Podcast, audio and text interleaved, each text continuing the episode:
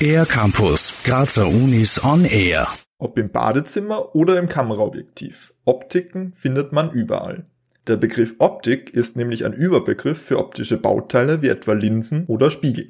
Eine Technologie, die die Eigenschaften von Optiken in den Nanometerbereich überträgt, sind sogenannte Metaoptiken. Wie man sich das vorstellen kann, erklärt Markus Osiander.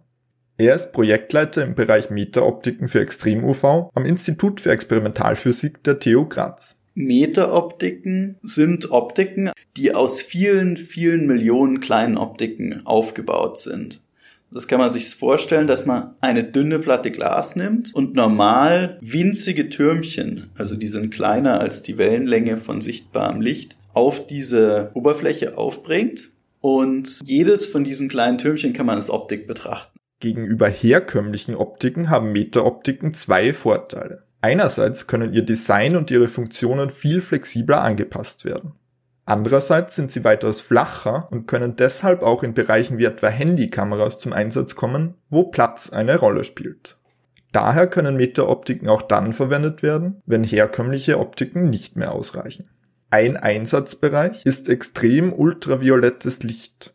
Weil dieses Licht sehr kurzwellig ist, konnten dafür bisher nur Spiegel und keine Linsen hergestellt werden. Markus Osiander erklärt, Dadurch, dass das Licht so schnell oszilliert, hat sehr viel Energie und es wird von allem absorbiert. Jetzt, wenn man eine reflektive Optik macht, dringt das nicht so tief ein, deshalb kann die funktionieren. Metaoptiken haben den Vorteil, dass sie so furchtbar dünn sind. Und durch diese Dünnheit kann die Optik nicht viel Licht absorbieren, weil sie halt sofort vorbei ist. Mit diesem Wissen und einer neuen Idee konnte so erstmals eine Linse für Extrem-UV-Licht hergestellt werden. Dabei wird die Strahlung durch genau platzierte, wenige Nanometer große Löcher auf einer dünnen Folie auf einen Fokus gebündelt. Die so aufgebaute Linse hat Marcus Osiander gemeinsam mit Federico Capasso in Harvard entwickelt und gebaut. Weil die Herstellung von extrem ultraviolettem Licht sehr schwierig ist, wandte er sich dafür an die TU Graz. Dort haben Martin Schulze und Hanna Hampel vom Institut für Experimentalphysik die Linse erfolgreich auf ihre Funktionstüchtigkeit geprüft.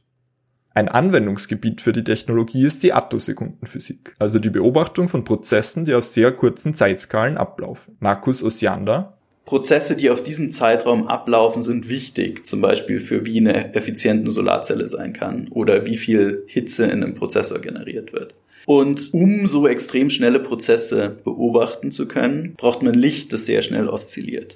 Um diese Prozesse besser verstehen zu können, soll nun ein Mikroskop gebaut werden, das die neuartige Metaoptik verwendet. Die Entwicklung der Optik war also ein wichtiger Schritt in Richtung weiterer Grundlagenforschung. Für den R-Campus der Grazer Universitäten Simon Dampfhofer.